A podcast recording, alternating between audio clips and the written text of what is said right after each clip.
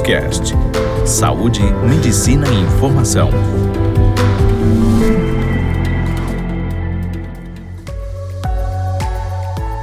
Meu nome é Carlos Sacomani, eu sou urologista e nós vamos falar um pouco sobre câncer de bexiga. Urologia. Você não deve ter ouvido falar tanto sobre câncer de bexiga, apesar dele ser um tumor bastante frequente. O Instituto Nacional do Câncer estima que a cada ano 10 mil novos casos de câncer de bexiga vão ocorrer nos homens e 3.500 nas mulheres. Existe uma forte correlação entre o tumor de bexiga e o tabagismo. Cerca de 75% dos pacientes que têm tumores na bexiga são ou foram tabagistas, foram fumantes. Nós escutamos falar sobre câncer de pulmão e fumo, nós escutamos falar sobre câncer de laringe, garganta e fumo, mas nós pouco escutamos falar em câncer de bexiga e fumo. O câncer de bexiga, ele pode ser um câncer mais superficial, nós chamamos de não músculo invasivo, ou um câncer profundo, nós chamamos de músculo invasivo. São dois tipos de cânceres diferentes. Um, ele é menos agressivo.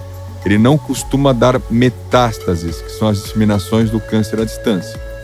E ele é tratado com a retirada do tumor por um procedimento endoscópico feito por dentro do canal da urina.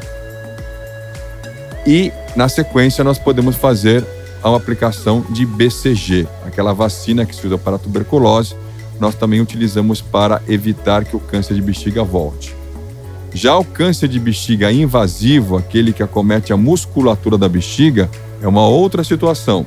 Ele é um tumor mais agressivo, ele pode se disseminar rapidamente para outros órgãos e ele impõe um tratamento radical, que é a retirada da bexiga, e aí nós podemos reconstruir a bexiga com o intestino ou temos que utilizar aquilo que nós chamamos de estomia, que é colocar uma bolsinha do lado de fora do abdômen por onde a urina vai sair.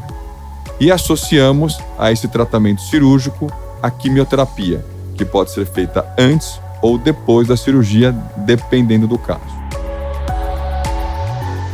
Quais são os sintomas mais frequentes do câncer de bexiga?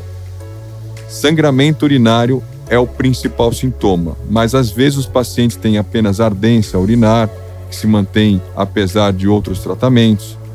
Eventualmente pode ser até assintomático, descoberto durante um exame de ultrassonografia, mas o principal sintoma continua sendo o sangramento urinário, principalmente aquele sangramento urinário sem dor e que ocorre subitamente.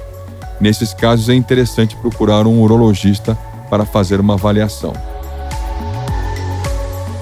Existe como prevenir o câncer de bexiga ou como fazer um exame preventivo, nós não temos um exame preventivo para câncer de bexiga, mas como o ultrassom detecta a grande maioria dos cânceres de bexiga, e nós fazemos ultrassom para tudo hoje, é muito comum o paciente fazer ultrassom para outras doenças ou fazer o seu check-up rotineiro, eventualmente nós podemos diagnosticar um câncer de bexiga com a ultrassonografia feita por um outro motivo. Então apenas fique atento com relação aos sintomas que eu coloquei aqui. Em caso de dúvida, converse com seu urologista ou com seu médico e lembre-se, o tabagismo pode provocar uma série de cânceres e se você é fumante, é, procure ajuda para parar de utilizar o cigarro. Muito obrigado.